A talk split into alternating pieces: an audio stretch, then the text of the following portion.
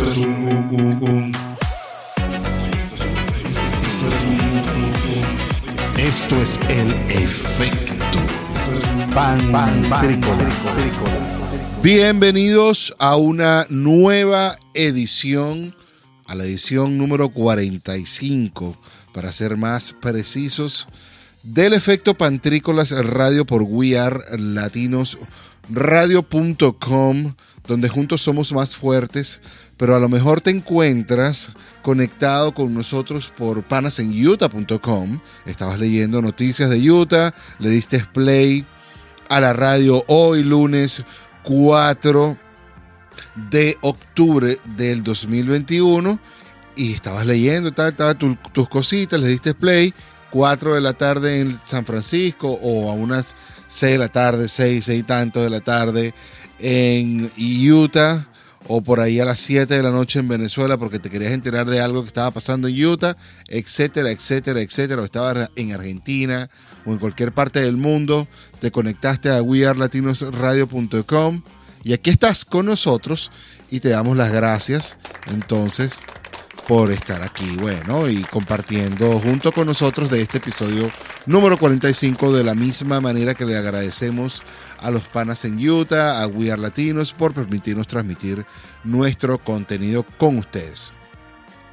Este episodio quiero empezarlo, quiero empezarlo en primer lugar dándole las felicitaciones al equipo de béisbol de la Sub-21 quien se acaba de coronar campeón mundial frente a México 4 a 0 en Hermosillo, México, lo cual solamente, no solamente ganamos, bueno, ganó ese equipo, sino que gana, ganó el equipo en México, lo cual lo hace como doble porque era contra México la final. En tercer lugar quedó el equipo colombiano en una también bien disputada tercer lugar que se tuvo que echar. Colombia bien interesante, ¿no? Que estuviera entre estos lugares porque, bueno, no, no, vamos a decir que Colombia es de los países que tiene mayor um, tradición en béisbol, pero bueno, le tocó ganar aquí este su tercer lugar, también le vamos a dar su aplauso. A los hermanos colombianos, igual también a los, a los amigos y hermanos mexicanos también por su segundo lugar. Me parece maravilloso todo este béisbol que lo pude medio, medio, medio ver. Saben que no lo, no lo pudimos ver demasiado, pero sí lo pude medio visualizar por ahí en las redes sociales, sobre todo en YouTube. Se lo pueden buscar ustedes también en YouTube. También, bueno, me llamó la atención algo bien interesante, bien interesante. Se está por celebrar, se está por celebrar el campeonato de luchas de almohadas competitivas, el cual se ha convertido en el furor en Japón. Una de las cosas que yo le estaba comentando ahorita a mi esposa, a propósito de que estábamos viendo, estábamos viendo la serie esta que también está haciendo furor, eh, el juego este del squid, del, camarón, del qué, del, del calamar. Nos pareció bien interesante. Yo le estaba diciendo a mi esposa que la, lo que yo he podido aprender y lo que pude eh, pues compartir con la cultura con la cultura eh, asiática es que muchos de los juegos, muchos de los juegos infantiles terminan convirtiéndose en juegos de grandes porque, porque bueno, así es la cultura asiática. Y le meten un poquito de, después de apuesta, de dinero, etcétera, etcétera, etcétera. Y ahí está.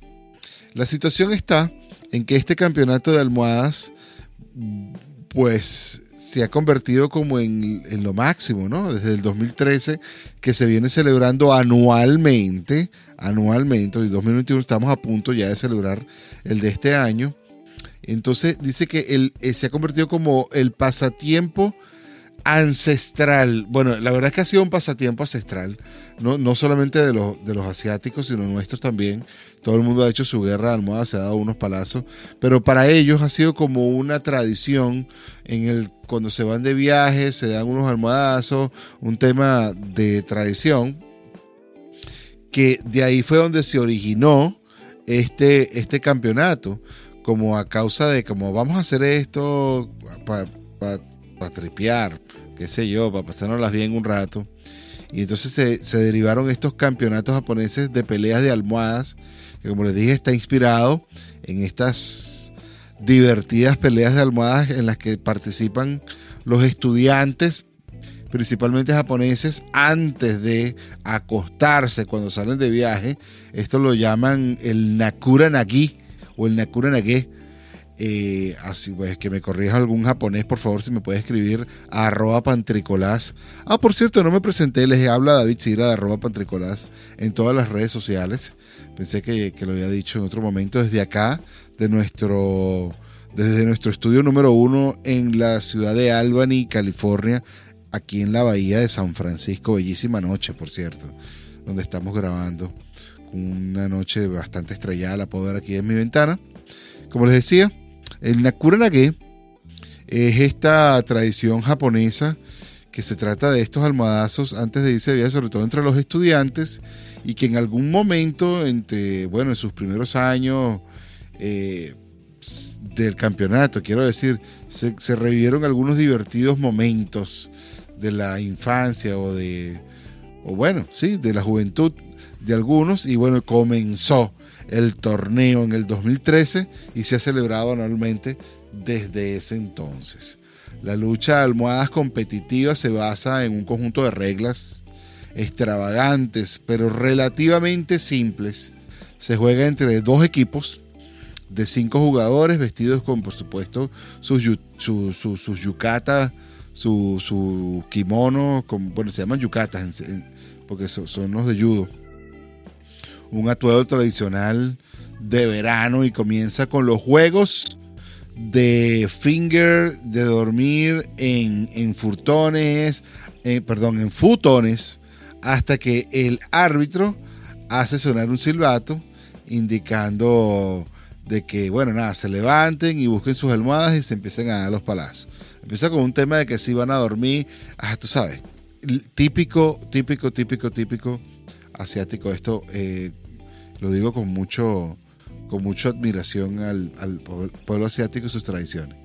Bueno, nada, a partir de ese momento la lucha de almohadas se convirtió en algo similar al balón de prisioneros, ya que el objetivo es de golpear a los jugadores hasta que al equipo contrario preferiblemente a su capitán, con las almohadas este, hasta sacarlo del juego.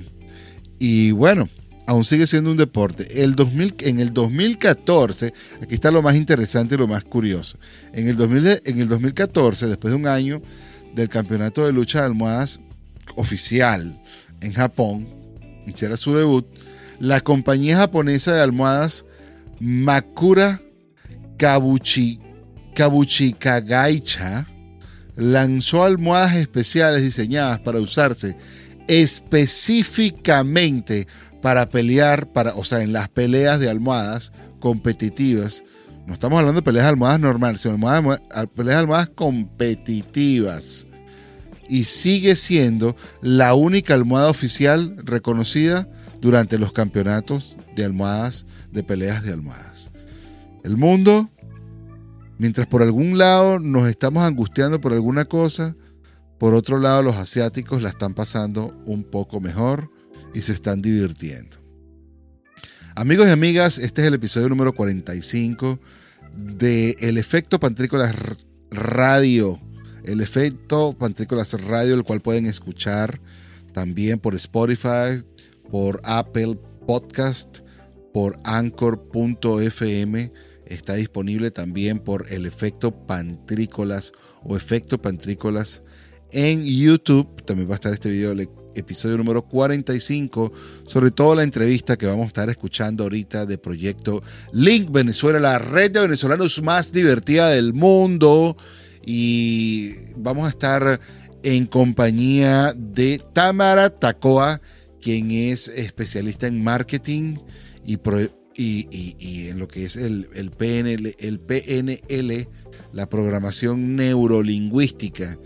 Estamos hablando de su emprendimiento, vamos a conversar acerca de lo que está haciendo en Bogotá, Colombia. Y creo que se van a divertir muchísimo también porque fue una, una entrevista bastante divertida, bastante, bastante gratificante. Y no solamente eso, sino de muchísima alimentación para todos nosotros. Vamos a ponernos ahorita con un corte musical que nos va a dejar el DJ Pay. Después de ese corte musical nos conectamos directamente a Bogotá desde aquí, desde San Francisco. Cuídense, pásenla bien, nos conectamos ahorita después de esta musiquita.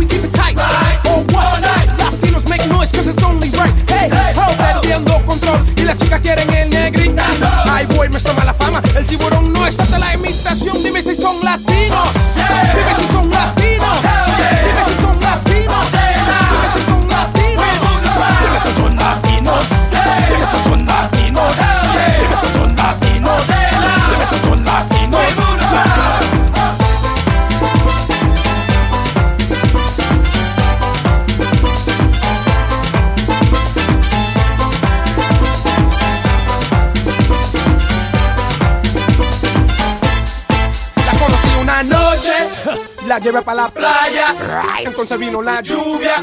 Ahora ella me ama. Con sabrosura, baby. No for them are this, no for them are that, no for them are cold, no for them are hot, no for them are white, no for them are black, no for them are bold, no for them are loud, no for them are thin, no for them are fat. La fiesta no se quiere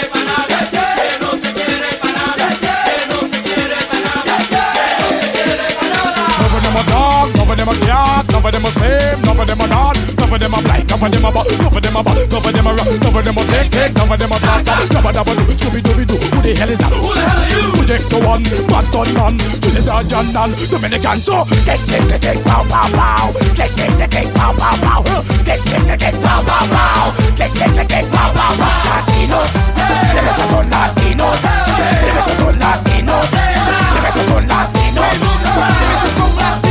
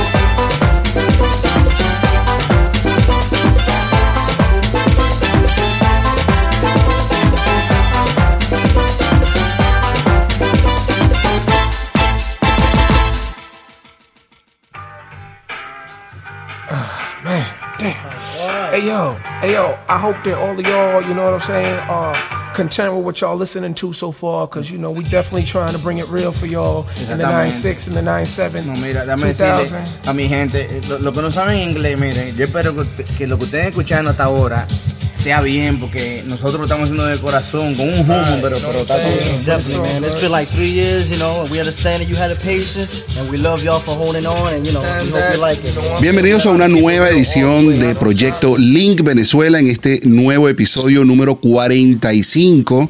Cuando se dice 45, uno dice ese número con mucha facilidad, pero son 45 episodios de 45 respaldos todas las semanas, produciendo algo de calidad con muchísimo cariño con muchísima fraternidad para ustedes que están aquí conectándose con nosotros en wearlatinosradio.com. Les damos las gracias por estar aquí con nosotros, también a los que nos están escuchando por Spotify, los que nos están viendo en YouTube, por los que nos están escuchando por Anchor, etcétera, etcétera, etcétera. Gracias por ese aporte de escucharnos. Eso es todo lo que nosotros necesitamos, que nos escuchen. Ese es todo el aporte que tú nos puedes dar. Así que gracias por estar aquí con nosotros en este episodio número 45 de Proyecto Link Venezuela, la red de venezolanos más divertida del mundo. Tenemos el honor de estar aquí acompañados. Ya estamos ahorita, viajamos la parabólica, viajó en conexión directa hasta Colombia, donde estamos conectando con la famosísima, porque yo la conozco hace muchísimo tiempo y sé que tiene una trayectoria larga. Tamara Tacoa, ¿cómo estás Tamara? Bienvenido a Proyecto Link Venezuela. Bueno, David, feliz de estar aquí con mi gente, con nuestra cultura, con nuestras raíces. De verdad que para mí es un inmenso placer cada vez que conecto con gente eh, gente talentosa, venezolanos que estamos construyendo país y regados por el mundo. Y eso de verdad que, que es importante lo que tú estás haciendo. Tú estás cumpliendo un propósito muy importante que es llevar las buenas noticias, ese bálsamo refrescante que necesita nuestro país y que necesitamos a nivel de información, a nivel de noticias, ¿no? Por, lo que todos sabemos. Así que para mí es un inmenso orgullo estar acá contigo y con toda mi comunidad bella de emprendedores venezolanos. Claro, y con toda la comunidad de escuchas que tiene este podcast y que tiene esta emisora wearlatinosradio.com. Tamara Tacoa, te voy a decir todo el nombre, Tamara Alejandra Tacoa, especialista en marketing y programación neurolingüística, con más de 25 años de trayectoria, es speaker, es mentor internacional, CEO de, de Gente Competitiva, a hoy día se llama Gente Competitiva Internacional, cuando yo la conocí se llamaba Gente Competitiva, hasta allí, Actualmente mentora del proyecto Acelerador de Mujeres Tech de la Cámara de Comercio de Bogotá y es la única venezolana que pertenece a la Cámara, según tengo entendido. Ha trabajado y dictado en conferencias en Venezuela, en Colombia, México, Ecuador, Perú, España y en los Estados Unidos, específicamente en la ciudad de Miami. Bueno, qué honor, qué honor, Tamara. ¿Cómo estás? Eh, eh, estás ya en Bogotá, supongo que esa es la donde ya te radicaste. ¿Hace cuánto tiempo llegaste a Bogotá? Mira, David, ah, llegué aproximadamente, llegué aproximadamente a Bogotá hace cuatro años. Cuatro años ya tengo acá, en Ya. Bogotá. Es una ciudad que me ha recibido pues con mucho, con mucho amor en el sentido de que yo pues estoy muy agradecida con Colombia y yo creo que muchos venezolanos, porque tú sabes que parte de la gran diáspora y de la gran eh, migración venezolana, pues por supuesto es, es Colombia, uno de los países de referencia, porque bueno, es el vecino, Correcto. es el que está justo al lado, ¿no? Correcto. Entonces, pero mira, hace cuatro años aproximadamente ya acá en Colombia. ¿Y cómo ha sido este proceso migratorio? ¿Te ha caído bien? ¿Has tenido tu, tus nostalgias de estar en Venezuela o estás viajando constantemente? ¿Cómo ha sido la cosa? Bueno, mira, David, eh, pregúntale a algún venezolano que no tenga nostalgia de su país. Claro. Yo creo que ninguno te va a responder. Tú que llevas, este es el cuarenta y pico episodio, me dijiste. Sí. Cua- ¿Cuarenta y qué? Cuarenta y... 45. Ajá. Bueno, de todos los venezolanos que has entrevistado, yo creo que cuando tú le hagas esa pregunta, más del 70-80% te, te tuvieron que haber respondido que sí. Claro. En algún momento, por supuesto, hay nostalgia siempre, sobre todo de la calidez de nuestra gente, de nuestra forma de ser del venezolano, que yo creo que es una de las cosas que más extraño, es cómo somos los venezolanos Claro. esa, esa hermandad, esa calidez, esa parte bonachona del venezolano, buena nota, buena onda, que es muy característico de nuestra idiosincrasia. Y por supuesto parte de nuestras cosas, nuestra comida, pero yo creo que nuestra comida la llevamos a todas partes del Ah, sí. mundo, porque ya los venezolanos como estamos de todas partes. Estamos famosos. Entonces, se me antoja una empanada venezolana, me voy para que una venezolana que está acá cerca del apartamento y le digo por WhatsApp, mira, prepárate ahí unas tres de cazón, unas tres de pelúa, como le dice, unas tres de caraota negra contada y ya tienes un pedacito de tu país. Pero quiero destacar, David, que a medida que, que pasa el tiempo, a medida que pasa el tiempo, eh, uno por supuesto va acostumbrándose y haciéndose parte del país donde tú estás viviendo. En este caso, en mi caso, Colombia, ¿no? En mi caso, eh, por supuesto, Colombia.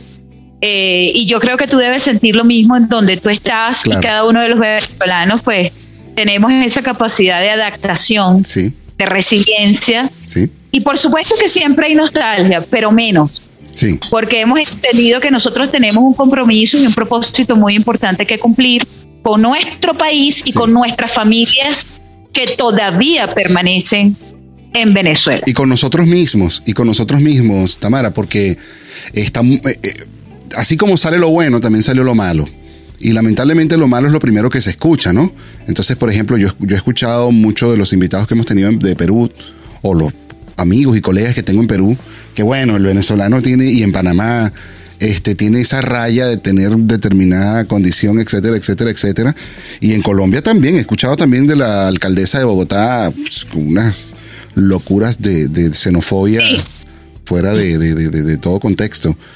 Pero, pero a nosotros mismos que somos la buena gente, que yo me incluyo en eso porque yo, yo me siento parte de ese club de buena gente, tenemos que también Así es. sacar la casta y decir, mira, son, lo malo son algunos, los, los, los buenos somos más. Sin duda alguna, fíjate que, que hay un despliegue, tú acabas de comentar algo muy asertivo. Yo una vez escribí un artículo que invito a que lo busquen en Google, que, que lo testeen, que se llama El enemigo oculto del venezolano.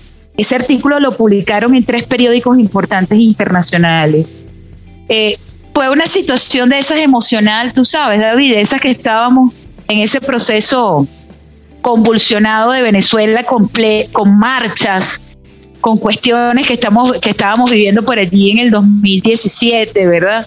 Eh, por, por, por ir un poco más allá, el 2016, que estaban con las marchas constantes, porque bueno, yo creo que la gente sabe que quienes estamos la mayoría fuera de Venezuela somos opositores hasta los tuétanos Sí, de toda esta situación que, que está ocurriendo allá en nuestro país y que todos los días le pido a Dios de rodillas sí, y clamo porque porque definitivamente terminemos con esa con esa con esos rasgos psicopáticos que tenemos allá sí. eh, que todo el mundo conoce pero en definitiva eso no tiene que ver nada con la nacionalidad absolutamente. Aquí en Colombia se ha vivido fuertemente una situación de xenofobia marcada, porque bueno, tú acabas de mencionar a una de las líderes de acá, lamentablemente, que, que ella abiertamente le ha lanzado a los venezolanos y los ha estigmatizado, los ha satanizado, generalizando.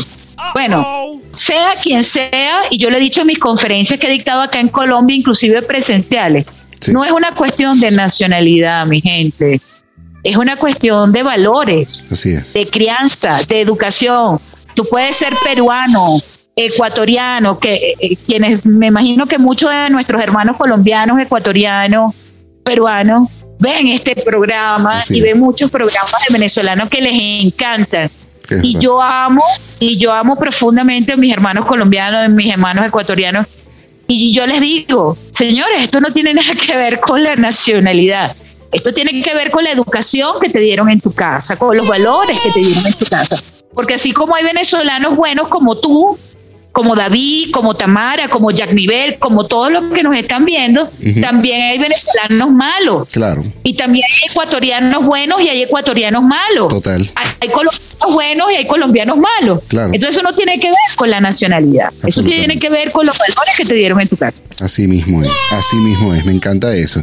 Y, y- y- y me encanta que hayamos entrado en ese tema porque entra en el tema de que, bueno, la gente es lo que es. La gente buena es buena independientemente de la nacionalidad, del color y de, de- de cómo incluso eh, se identifique eh, como persona. La gente buena es buena y punto. Pero, ¿sabes que Me Así quiero inclinar hacia algo que me llama bastante la atención y ahora, ah, aprovechando que tienes este background de programación neuro- neurolingüística, que si te digo una cosa, yo soy un apasionado de esto, de la comunicación, yo soy un apasionado de todo lo que tenga que ver con la comunicación y cómo llevar los mensajes y siempre me ha gustado muchísimo. Yo tuve un profesor en la universidad donde yo estudié en Valencia que se llama, que, que, me, que me enamoró de esto, se llama Juan Manuel Río- Ríos, a lo mejor lo conoces, es bastante... Claro, claro, Juan Manuel, claro, por supuesto. Claro que sí. Y Juan Manuel fue el que- uno de los que me apasionó por esto de, del- de cómo los mensajes no solamente llegan como se escuchan, sino como se ven, cómo se sienten, cómo se interpretan. Y hoy día conocemos esto ahora como el storytelling. Yo creo que ahora eh, se ha convertido todo como en el storytelling, cómo se cuentan las historias y cómo se dicen las cosas. Pero cómo ha evolucionado ahora tu negocio del marketing y del programación neurolingüística ahora con todo este digamos, no, no lo vamos a llamar más boom porque ya más boom no es. Si vamos a llamarlo ahora como la nueva normalidad de que las redes sociales forman parte de todo. En, en- porque, ¿sabes? ¿Te acuerdas cuando antes Facebook era como un juego? Era para los muchachos, tú sabes, para que los muchachos... Pero resulta que esos muchachos crecieron o crecimos. Y, y- y lo que era una herramienta para jugar se convirtió ahora, el que no tenga una página en Facebook no existe. El que no tenga un perfil en Instagram no existe. O sea, si tú no te vendes por esas redes, no existe. Y, el marketing, de alguna manera u otra, tuvo que haber evolucionado hacia allá cier- 100%. Y sobre todo la programación neurolingüística, porque cómo mandas un mensaje no bien mandado en una red social que es, que es tan inmediatista, ¿no? Porque ahora todo es inmediatista, todo es ya, todo es ya, todo es ya. ¿Cómo, ¿Cómo ha evolucionado tu negocio y además cómo ha evolucionado esto de haberlo sacado de un mercado tan interesante como el venezolano y haberlo internacionalizado con diferentes idiosincrasias, con diferentes eh, maneras de pensar y de percepción del mercado, ¿no? Porque, oye, eh, no es lo mismo como piensa el mexicano, como, pues yo que te digo que estoy aquí en California, que cómo piensa el, el, el- el- venezolano, o cómo pi- hay, hay chistes que yo hago eventualmente con comunidades de mexicanos que se me quedan mirando así como, no entiendo lo que me estás diciendo. ¿Qué te pasa, güey? ¿Qué te pasa, güey? Órale. Sí, yo no entiendo lo que me estás diciendo. Sí, sí, bueno, y, y eso es un reto, ¿no? Ya en el- a nivel de marketing es todo un reto. ¿no? ¿Cómo ha sido todo este proceso para ti? Bueno, mira, ha sido un, re- un proceso, este, David, todos tienen siendo bastante desafiante. Claro. Desafiante porque tú sabes que el venezolano es muy arraigado a nuestra cultura. Entonces nosotros llegamos a un sitio y somos muy auténticos. O sea, nosotros adaptarnos a otra cultura siempre nos cuesta. Nos cuesta porque somos muy nosotros, ¿me entiendes? Esa vaina, así como acabo de decir, esa vaina lo llevamos en lo venoso. Sí. Entonces imagínate yo acá en Bogotá, cuando me tocó dictar las primeras conferencias, por ejemplo, una de mis primeras conferencias, te confieso a manera de, de anécdota, fue en la Universidad Externado de Colombia, acá en Bogotá, Wow. que me invitaron.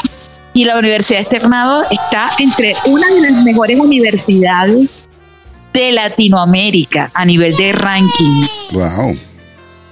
Sí, señor. Y entonces fíjate algo, me invitan como un intercambio académico y me acuerdo que dicté la conferencia Crear o Morir en las Ventas y me llevé la primera, eh, eh, vamos a decir, el, el- el primer desafío porque el rolo, donde estoy en Bogotá, le dicen rolos Ajá. a los, a los bogotanos. Los bogotanos son eh, gente muy amable, muy educada, pero muy conservadores Sí. muy cerrados, muy cuadriculados, muy, muy estilo, tú sabes, sangre azul, ¿no? Muy formal, muy formal. Y el venezolano, el venezolano es bonachón. Nosotros somos, por más serio que nosotros seamos, somos nosotros llegamos y hola, ¿cómo estás tú? ¿Cómo te ha ido? Un abrazo, un beso. No. Llegar a una universidad externado, ahí pues tienes que mantener la distancia, tienes que mantener el argot académico. Y me pasó algo que cuando dicté la conferencia, la decana, una de las decanas, fue invitada a mi conferencia. Wow, y eso fue impresionante porque cuando fui a dictar la conferencia, yo cuidaba mucho la terminología, el cómo iba a proyectar el mensaje de manera tal que, que no hiriera susceptibilidades, ¿me entiendes? O que no generara algún tipo de polémica, de controversia. Sin embargo, pues a uno se le salta por, por los poros lo, lo venezolano. El reto y el desafío sencillamente ha sido muy competitivo porque obviamente en un mercado ya internacional no estás compitiendo solamente, David, con tu gente. Claro. Estás compitiendo con marcas, con speakers y con mentores internacionales Claro. de todas las latitudes. Entonces, hay algo que quiero compartirles a ustedes. La ventaja oculta que Tamara Co- Tacoa eh, ha adoptado para poder sobrevivir y para poder destacarme en mi área como mentor y speaker eh, ha sido hacer alianzas estratégicas. Oye. Yo no compito, yo hago alianzas estratégicas con los mejores. Trato de buscar los mejores, así sean de México, de Colombia. Y me empato en una hermandad con ellos y allí me pego. Claro. Me pego a nivel de conocimiento, de experiencia, y es lo que ha hecho que yo pueda escalar y que pueda sobrevivir en un mercado tan competitivo. Claro. A- Ahora, va- vamos, a, vamos a explicarle también a nuestra audiencia. Estamos conversando con Tamara Tacoa, quien es especialista de marketing, programación neurolingüística, y es la CEO de Gente Competitiva Internacional. ¿Qué hace Gente Competitiva o Gente Competi- Competitiva Internacional? ¿De qué va este, este emprendimiento, Tamara? Claro que sí, David. Bueno, gente competitiva internacional, eh, sin duda alguna es un outsourcing especialista en lo que es el área de consultoría, en el área de mentoría, de formación, en todo lo que tiene que ver marketing de experiencia, eh, mm, el- lo que es marketing digital, eh, todo lo que tiene que ver con el mundo de la- del proceso de investigación de mercado. Ya. Ese es nuestro gran fuerte, lo que hace gente competitiva internacional. Entonces, gente competitiva internacional no es solamente Tamara Tacoa. Gracias a esa habilidad que yo tengo, que es algo que tiene todos los venezolanos, que tenemos todos los venezolanos, de conectar con otras culturas este, y de hacer esas alianzas estratégicas que te he mencionado, he logrado reunir alrededor de gente competitiva internacional un staff de especialistas de distintas partes del mundo, mexicanos, colombianos, argentinos, y eso es lo que ha hecho que de una u otra manera este, nos destaquemos en lo que hacemos con alta calidad, que seamos una referencia a nivel de mentoría y a nivel de formación y capacitación. Maravilloso. ¿Y cómo podemos conseguirte si nosotros tenemos algún interés de este tipo, o sea, de lo que tú estás ofreciendo? Tenemos interés de conseguir una mentoría de, tu- de- de lo que tú ofreces, pero no entendemos muy bien todo. Queremos leer a dónde aterrizamos. ¿Hay una página web? Sí, claro que sí. Nuestra página web con muchísimo gusto es www.gentecompetitiva.com. Repito, www.gentecompetitiva.com es la página web. Allí está todo nuestro portafolio, nuestros clientes, nuestro trabajo está allí en esa página. Ya. Y también pueden buscarnos a través del Facebook como Gente Competitiva Internacional y en el Instagram mi blog personal, que ahí tienen mucho contenido de alto valor, que es Tamara Atacoa y Gente Competitiva en el Instagram. ¿Tú tenías- Hay el LinkedIn, Ajá. LinkedIn, importante en el LinkedIn, Tamara Alejandra Tacoa, por allí también estoy, a nivel de B2B. Ajá, ahí, ahí escuché que estás bastante activa, ¿no? Estás bastante activa en LinkedIn, estás como queriendo, eh, Sí. como estás en la plataforma correcta, porque esta es la plataforma profesional. Esta es la plataforma correcta, esa es la plataforma estratégica.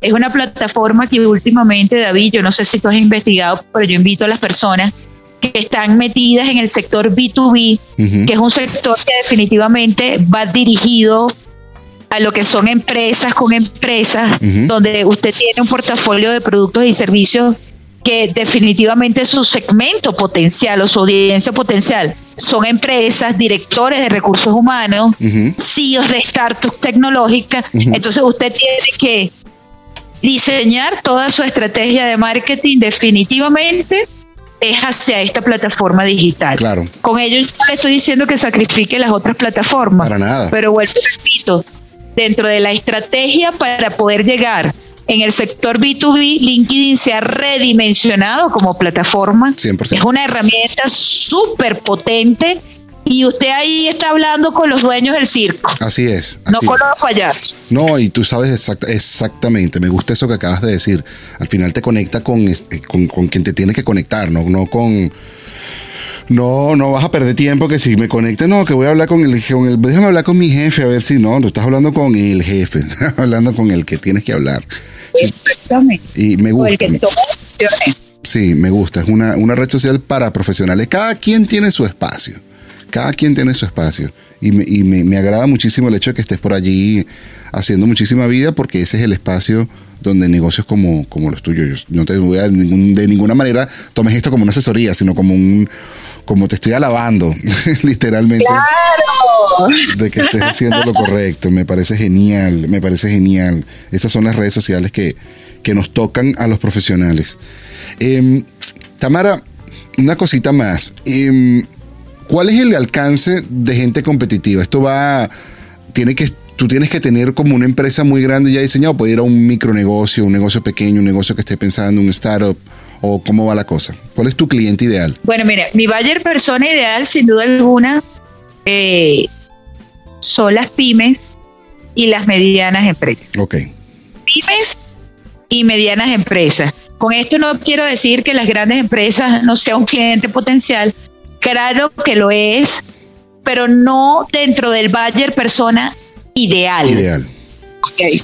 Una cosa es que tú tengas un cliente de una vez en cuando. Lo que pasa es que con las grandes empresas, siempre yo he dicho lo siguiente con las grandes empresas, respetando las grandes empresas. Claro, Es que eh, primero que para contratarte tú pasas por una serie de procesos muy burocráticos para poder acceder. Por ejemplo, si tú tienes de servicio una agencia digital, David y todos quienes me están escuchando. Mira, eso tiene que ir a, a un casting, este, que le caigas bien al director que toma la decisión.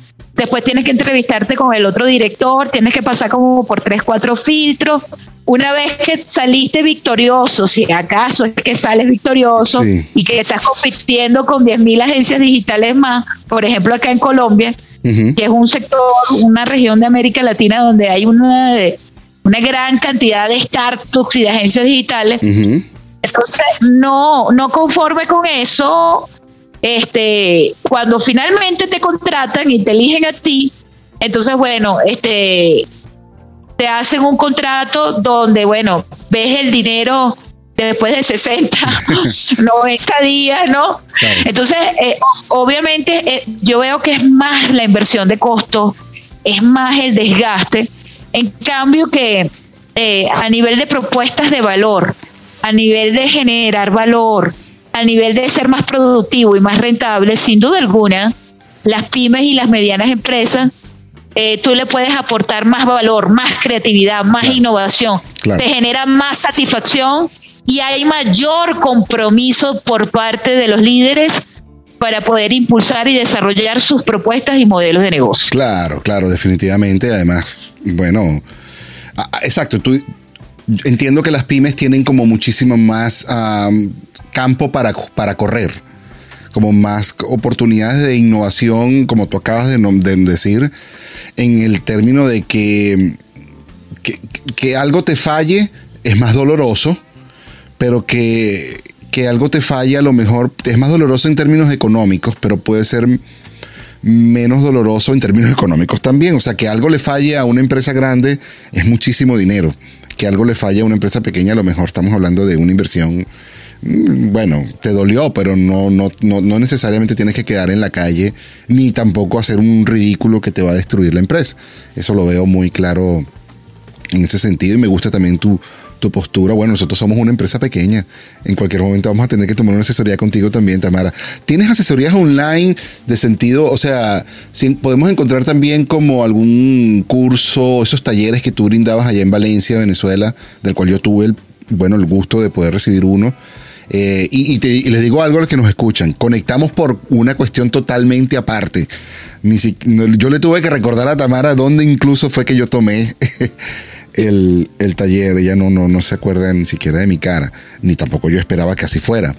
Em, pero si tienes alguno de esos, ta- esos talleres que ya estén de manera como, como de a libre demanda, que yo lo pueda descargar. y Sí, lo vea. claro que sí. Claro que sí. De hecho, este, en nuestra página web están algunos de ellos.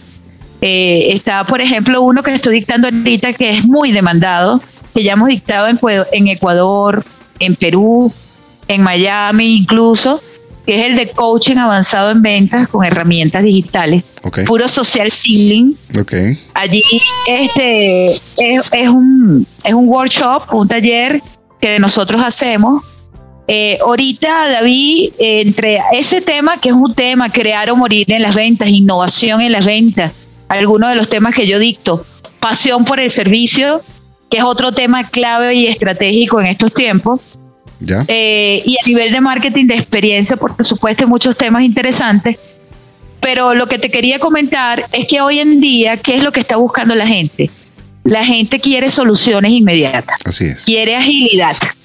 Entonces, ¿qué es lo que más se está adaptando ahorita? Que yo estoy muy activa con eso, son las mentorías.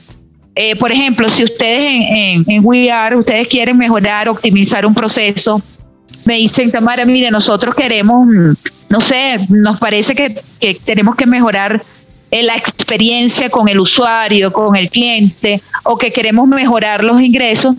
Entonces ahí lo que se está haciendo ahorita mucho, que me están contratando gente de Panamá y de Miami, por ejemplo, es un plan de mentoría de tres o cuatro mentorías que son cápsulas.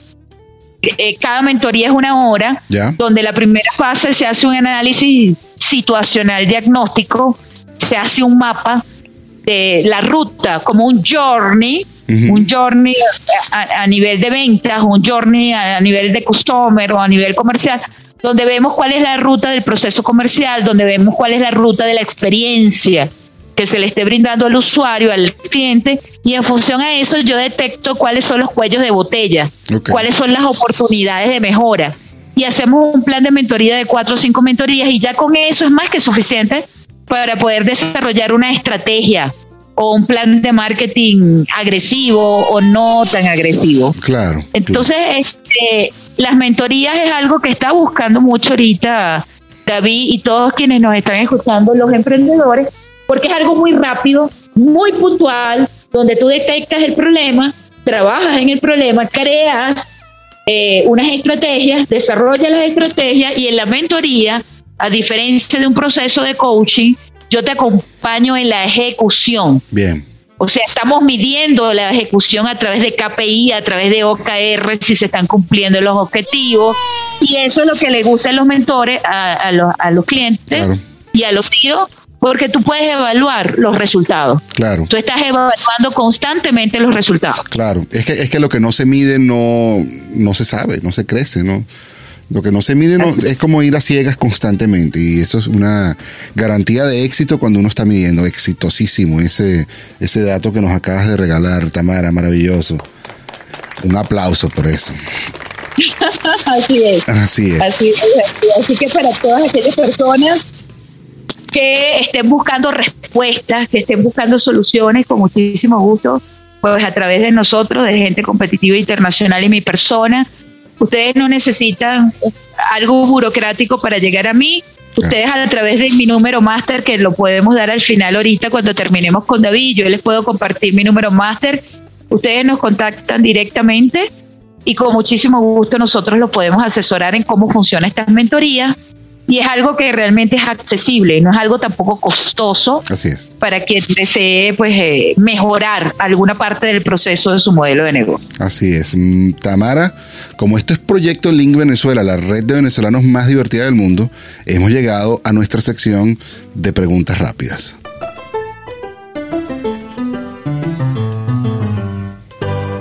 La sección de preguntas rápidas, Tamara, consiste en eso.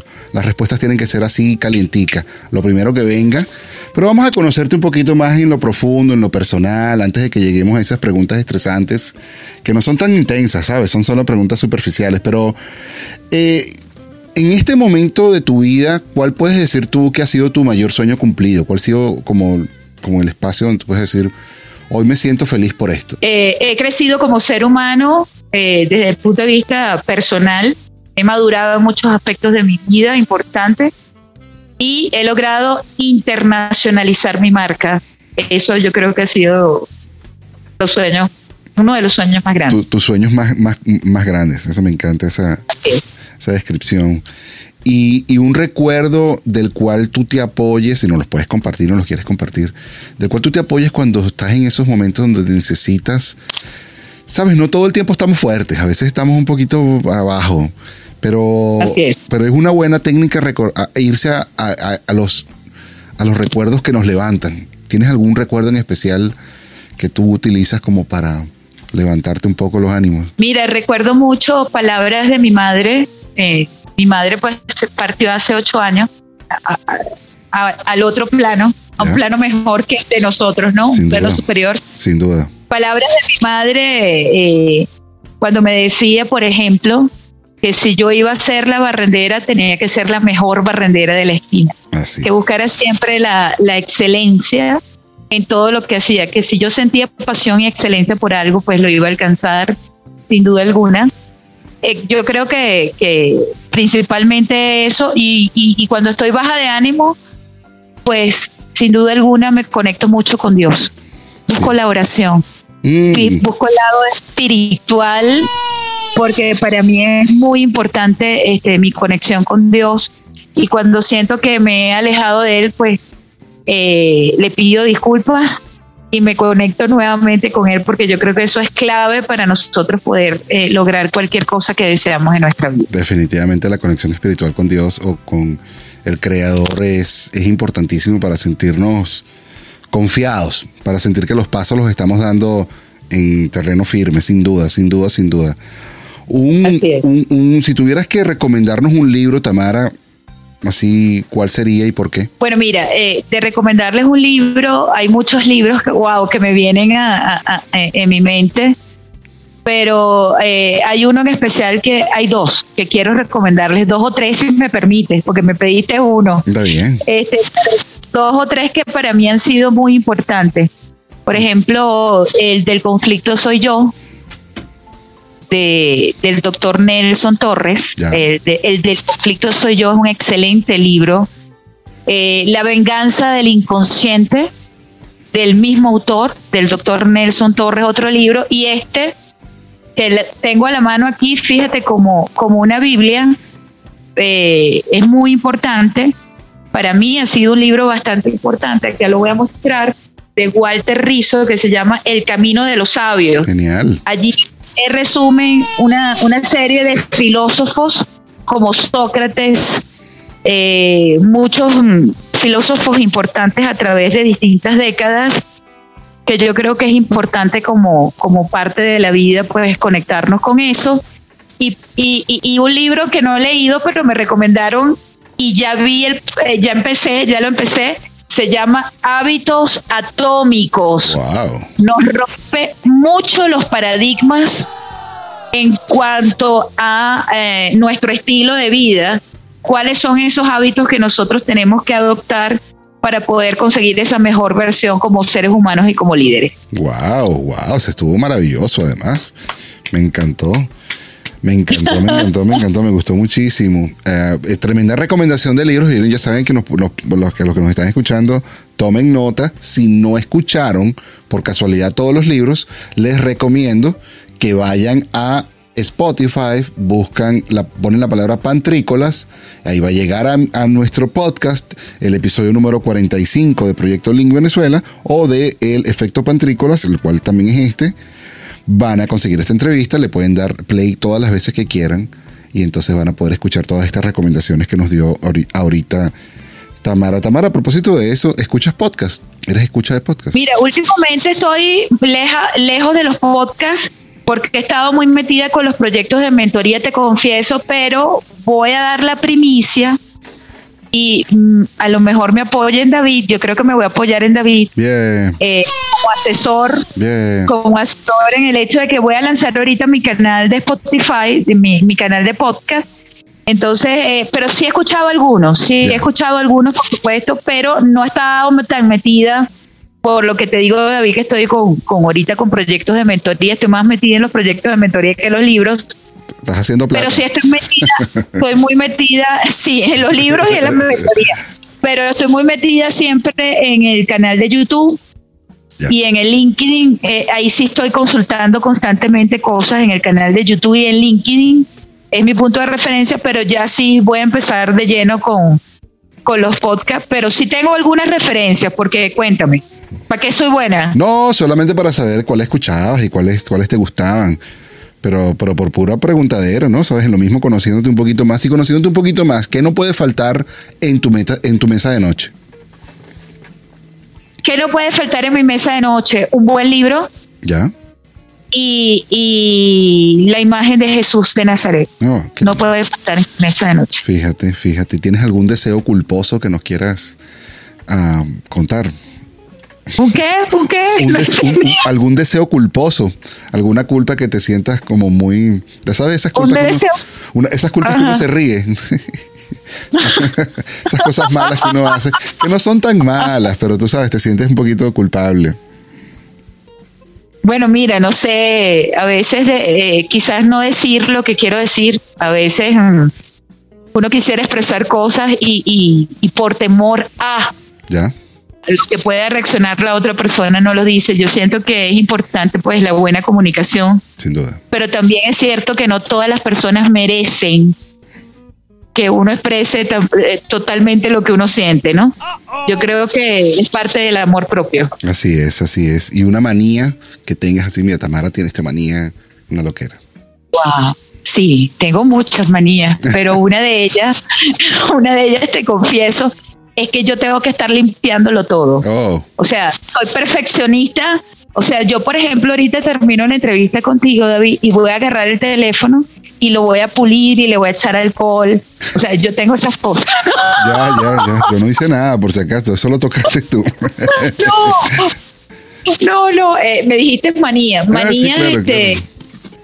agarrarme mucho el cabello, soy muy coqueta cuando estoy, eh, pues, en mi trabajo. ya, Y bueno, es parte de las manías que uno tiene, como otras manías. seguro, seguro, seguro. Una canción favorita.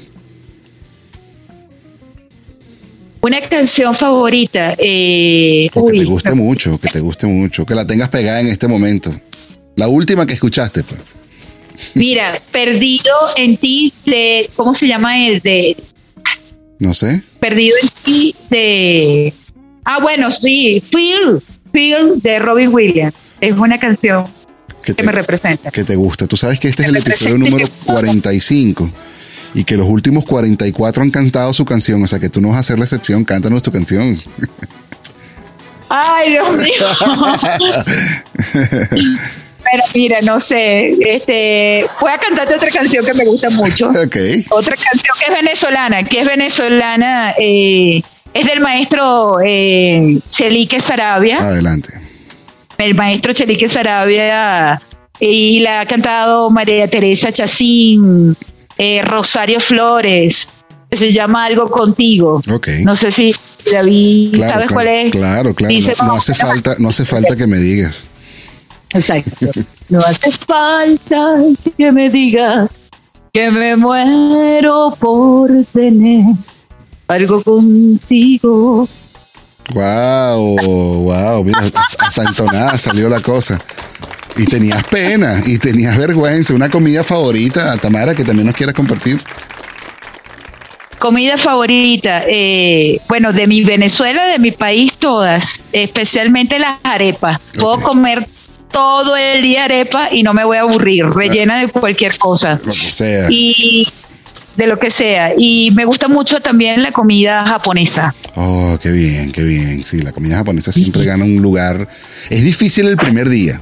Las primeras veces son difíciles, pero después logran ser adictivas, son buenas, ¿no? Así es, así es. Este, soy amante de la comida japonesa y bueno, y también de la comida italiana. Me parece que es excelente la comida italiana, muy rica. Sí, La diferencia es que la comida italiana te engorda más. es posible, claro que sí, es verdad, es verdad. Así Es verdad. Tamara, ya estamos ya cerrando nuestra entrevista y de verdad que te doy las gracias por el tiempo que te has tomado en, en, bueno, transmitirnos tu, informa- tu, tu- toda tu buena vibra, regalarnos un poco de información de tu de tu emprendimiento, darnos ese, bueno, esa ventana que ahora tenemos también abierta en el marketing, en el marketing digital, en el marketing de experiencia. Me gustó mucho ese, ese concepto. No, te lo iba a preguntar, pero lo entendí en el camino. Supongo que es la experiencia que nosotros como usuarios vamos a tener sobre tu producto, sobre tu servicio, ¿no? Por un momento pensé que era la experiencia de la que tú habías tenido, o sea, la experiencia que tú No, tenías. Pero no entendí. Sí, el marketing de experiencia tiene que ver con el marketing relacional con el cliente. Ya. Es toda la historia que tiene el usuario desde que se conecta con tu marca hasta que, hasta que definitivamente pues se logra la conversión con, con el cliente. Es todo ese proceso, ese journey eh, allí eh, que hay con el cliente en el aspecto relacional. Ya. ¿sí? En Maravilloso. toda la experiencia que se brinda a nivel de producto o de un servicio, bien sea tangible o intangible. Tamara, eh, pregunta o, o opción de rigor. O sea, esta es una pregunta de rigor que no puedo dejar de hacer al final del programa. Y más que una pregunta, es una reflexión que nos quieras regalar a nosotros los emprendedores o a todos los emprendedores o a los que no han emprendido. Vamos a, vamos a suponer los que no han emprendido, sino los que están a puntito, los que quieren, los que todavía no saben qué hacer. Cuéntanos, un- danos ahí un impulso eh, para que cerremos aquí con broche de oro, con un buen mensaje. Bueno, de verdad muy agradecida contigo, la he pasado genial. Ha sido de verdad muy divertida. La, Igual. la- realmente cumple el propósito este espacio y David. eh, aparte de que es enriquecedor, es realmente divertido. Creo que eso es lo que lo hace tan interactivo, tan dinámico y tan venezolano, ¿no? Eh, esa reflexión que yo quiero compartir con cada uno de ustedes, quienes escuchen, por supuesto, esta, esta entrevista es que para nosotros emprender cualquier proyecto, cualquier idea que tengamos en la cabeza, ¿no? Y que nos esté dando vuelta, es primero atrevernos, Ya. atrevernos, pero con propósito, con pasión. Eh, no atrevernos por necesidad. Una cosa es ser emprendedor por oportunidad y una cosa es ser emprendedores por oportunidad. El emprendedor por necesidad es el que hace algo pretendiendo sacar un fin lucrativo de eso. O sea, no hay un sentido de pertenencia, no hay un propósito detrás, no hay una vocación. Entonces, mm, casi siempre los emprendedores por necesidad, los que actúan de, actúan de manera muy empírica, de manera desesperada por el simple hecho de que quieres lograr un objetivo lucrativo, pero allí no hay pasión, no hay compromiso. Y si no hay pasión, si no hay compromiso, no hay éxito, no hay sustentabilidad en el tiempo. Claro. Entonces, ¿qué quiero invitar yo a los emprendedores? A que seamos emprendedores con propósito. Cuando va- vamos a desarrollar una idea o cualquier iniciativa de, de negocio, lo primero que tenemos que preguntarnos es, ¿cuál es el propósito que yo voy a cumplir con esto en mi vida? ¿Esto me va a generar felicidad? ¿Esto va a gener- generar felicidad a quienes yo lo voy a dirigir? ¿A quienes yo lo voy a segmentar? ¿Cuál es el propósito que voy a cumplir en mi vida con esto que yo voy a impulsar y a desarrollar? Eh, esto me va a dar felicidad, esto va a dar felicidad a quienes yo lo voy a ofrecer, esto va a agregar valor, esto va a solucionar un problema, esto va a ser sustentable en el tiempo, hacia dónde lo quiero llevar. Son preguntas que todo emprendedor debe hacerse y que solamente un emprendedor por oportunidad es aquel que logra en definitiva hacer que una propuesta, una marca de negocio o una idea se convierta en un modelo de negocio exitoso y escalable. Porque hay el compromiso, hay el pasión y está el propósito. Más nada, mira, ahí no hay más nada que agregar. Todo dicho, está todo dicho. No, definitivamente. La pasión es lo que mueve todo La pasión es lo que definitivamente hace que, que tu trabajo te guste. Porque una, hay un. Hay un mensaje que mi papá siempre me da y me lo daba hace, cuando estaba más muchacho, ahorita casi no me lo dice, pero no siempre, no siempre lo que haces es lo que más te gusta, pero sí podemos hacer que nos guste lo que hacemos. O sea, está bien, no, no es tu trabajo soñado, pero haz que te guste. Eh, y, y eso te va a hacer que lo hagas, que lo disfrutes. Y definitivamente eso cambia muchísimo eh, el, el- el cómo se hacen y el final y el resultado que vas a conseguir de, de lo que estés haciendo. Amigos y amigas, hemos llegado este, al final pues, de esta entrevista de Proyecto Link Venezuela, la red de venezolanos más divertida del mundo. Y les recuerdo que nos pueden escuchar también en Spotify. Si ponen la palabra pantrícolas, puede buscar también podcast nocturno o pone también efecto pantrícolas en YouTube.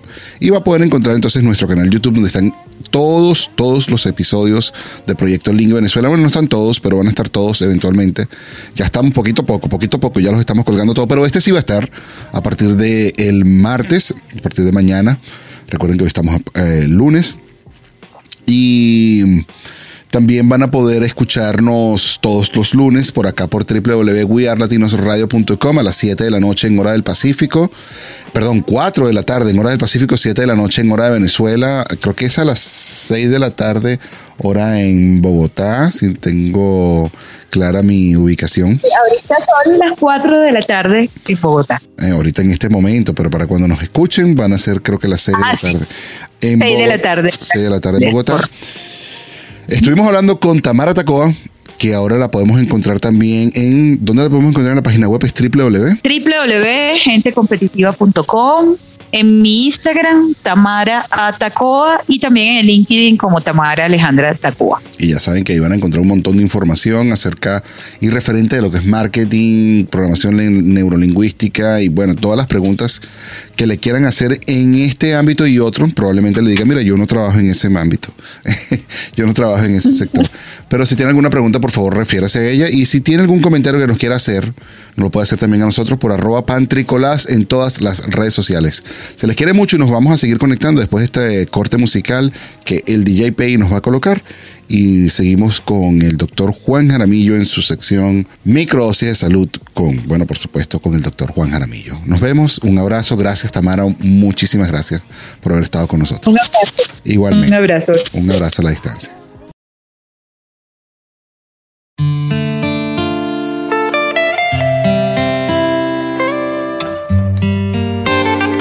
Maluma, baby. Apenas sale el solito te vas corriendo. Sé que pensarás que esto me está doliendo. Yo no estoy pensando en lo que estás haciendo. Si somos ajenos y así nos queremos.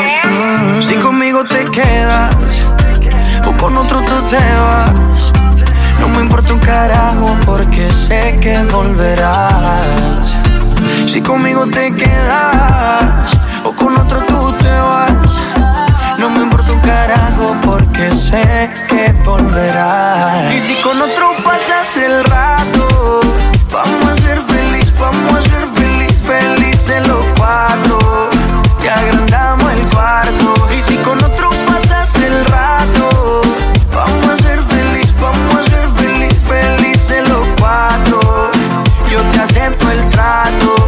hacemos todo rato.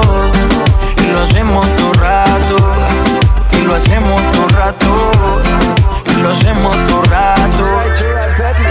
Y lo hacemos todo rato. Lo nuestro no depende de impacto. Disfruta y solo siente el impacto. El boom boom que te quema ese cuerpo de sirena. Tranquila que no creo en contratos. Y siempre que se va, regresa a mí. Y felices los cuatro. No importa el que dirán, no puta sí. Cantamos el cuarto, Y siempre que se va, regresa a mí. Y felices los cuatro. No importa el que dirán,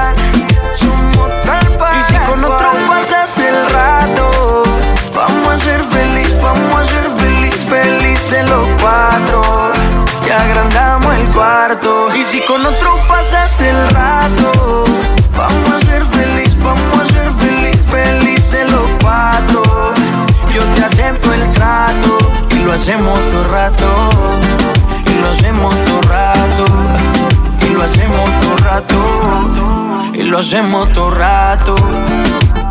Si conmigo te quedas, o con otro tú te vas. No me importa un carajo porque sé que volverás. Si conmigo te quedas o con otro tú te vas. No me importa un carajo porque sé que y si con otro pasas el rato, vamos a ser feliz, vamos a ser feliz, felices los cuatro. Y agrandamos el cuarto. Y si con otro pasas el rato, vamos a ser feliz, vamos a ser feliz, felices los cuatro. Yo te acepto el trato y lo hacemos todo rato. Y lo hacemos todo rato. Y lo hacemos todo rato. Lo hacemos todo rato. Y siempre que se va regresa a mí. Maluma baby.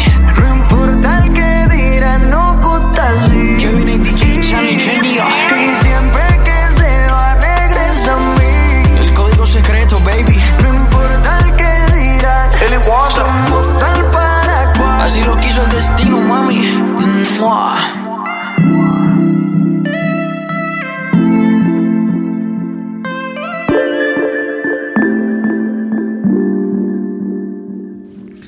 En nuestra sección Microdosis de Salud con el doctor Juan Jaramillo la hemos suspendido en esta oportunidad. No la hemos suspendido, le hemos dado paso especial en celebración a nuestros amigos dentistas que tanto cuidan de nosotros y que tanto nos quieren a pesar de que hacen ese ruido tan difícil de digerir. Pero sí les queremos celebrar en su día que fue ayer domingo 3 de octubre eh, su Día Internacional del Dentista, pues, y por eso tenemos aquí de invitada en nuestra microdosis de salud que nos va a regalar una microdosis de salud dental. Nuestra dentista favorita, nuestra dentista de por excelencia, arroba Geraldine o arroba Gerald o ella nos va a recomendar un. Pero ¿cómo estás, Geraldine? Yo estoy muy bien. Cuéntanos entonces cómo es tu microdosis de salud del día de hoy. Bueno, mi microdosis del día de hoy va a ser con respecto a la salud bucal. Es muy importante que cuidemos de nuestra salud bucal y muchísimo más ahora en estos tiempos en donde estamos en tiempos de COVID, porque todas las enfermedades entran a través de la boca. Entonces, si tenemos un buen cuidado de la boca, pues podemos evitar tanto el COVID como otras enfermedades. Em, principalmente mis recomendaciones son que vayan al dentista por lo menos dos veces al año. Si tienes alguna enfermedad eh, como diabetes o enfermedades pues ya instauradas en tu cuerpo, es importante que te hagas revisiones de, de- con el dentista para que de esa manera pues tu boca esté estable y pues evites que tu enfermedad pues em, se ponga peor. Hay casos en los que a pacientes no se dan cuenta de lo que les está ocurriendo y sufren de problemas en el corazón o problemas en la columna y resulta que eh, a través de la boca entran bacterias o a través de, la, de las caries que tienen en, en los dientes o tratamientos que se han hecho anteriormente que están eh, defectuosos. A través de esos tratamientos pues eh, pueden sufrir de otras enfermedades sin ni siquiera notarlo. Entonces es importante asistir al odontólogo a su revisión, es importante hacer un cepillado por lo menos tres veces al día, usar el hilo dental o seda dental por lo menos una vez al día y además el uso del enjuague bucal que nos ayuda a tener esa porción de, de que requiere nuestra boca para evitar las caries. Además de eso, es importante que no abusen de los blanqueamientos dentales porque esto puede causar sensibilidad dental y desgastar el esmalte dentario. Muchas gracias por esta oportunidad y espero que todos los venezolanos o todas las personas que están escuchando alrededor pues les sirvan estas recomendaciones. Seguramente que sí. Gracias por este tiempo que nos regalaste. Felicidades por tu día del odontólogo. La verdad es que gracias por tu por, siempre estar siendo nuestro odontólogo de confianza. Amigos y amigas, esto fue el episodio número 45 de El Efecto Pantrícolas Radio.com. Les doy las gracias a todos los que han estado aquí conectados con nosotros. Les recuerdo que este episodio lo pueden encontrar por Spotify, por Apple Podcast, también lo pueden encontrar por anchor.fm en el podcast nocturno by Pantrícolas. También lo pueden encontrar como Pantrícolas, así como, como el efecto Pantrícolas. Y por supuesto, en YouTube como el efecto Pantrícolas.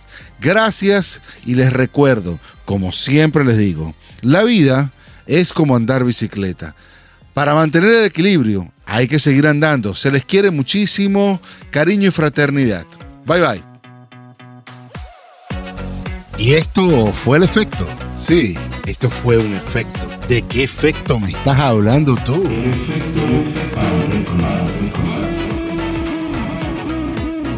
Esto fue un espacio conducido y producido por arroba pantricolás